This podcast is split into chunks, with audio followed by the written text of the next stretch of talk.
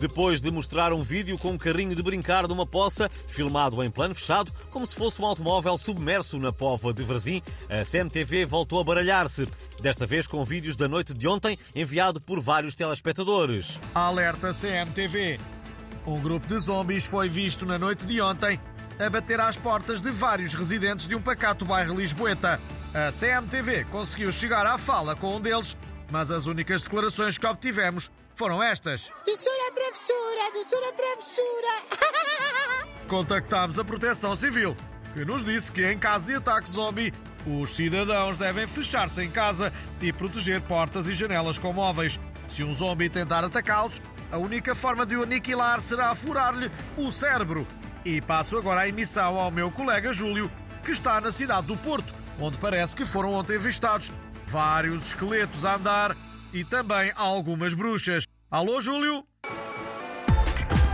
Vários condutores têm vindo a contestar as multas registadas por um radar armadilha colocado na Estrada Nacional 119 em Foros de Almada, Conselho de Benavente. O radar encontra-se poucos metros à frente de um sinal que diz que o limite de velocidade é 70, quando na verdade é 50 por estar ainda dentro da povoação. Mas o agente Ramiro da Brigada de Trânsito garantiu-nos que não há nenhuma caça à multa.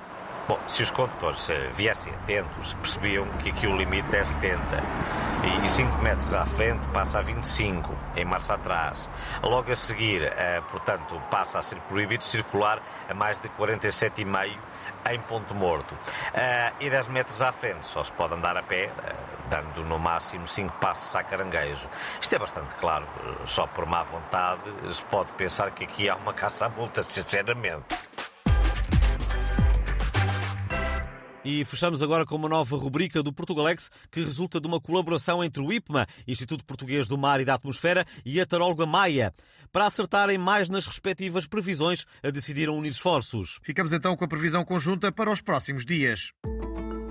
Olá, meus queridos, segundo as cartas meteorológicas e as cartas do tarot, a tempestade Celine vai apaixonar-se pelo furacão Bruno Miguel e os dois vão em lua de mel eh, para as Bahamas. Por sua vez, a depressão Aline eh, vai mudar de sexo e de nome para Jorge. Isto quer dizer que nos próximos dias é capaz de chover. Ou então não, ok?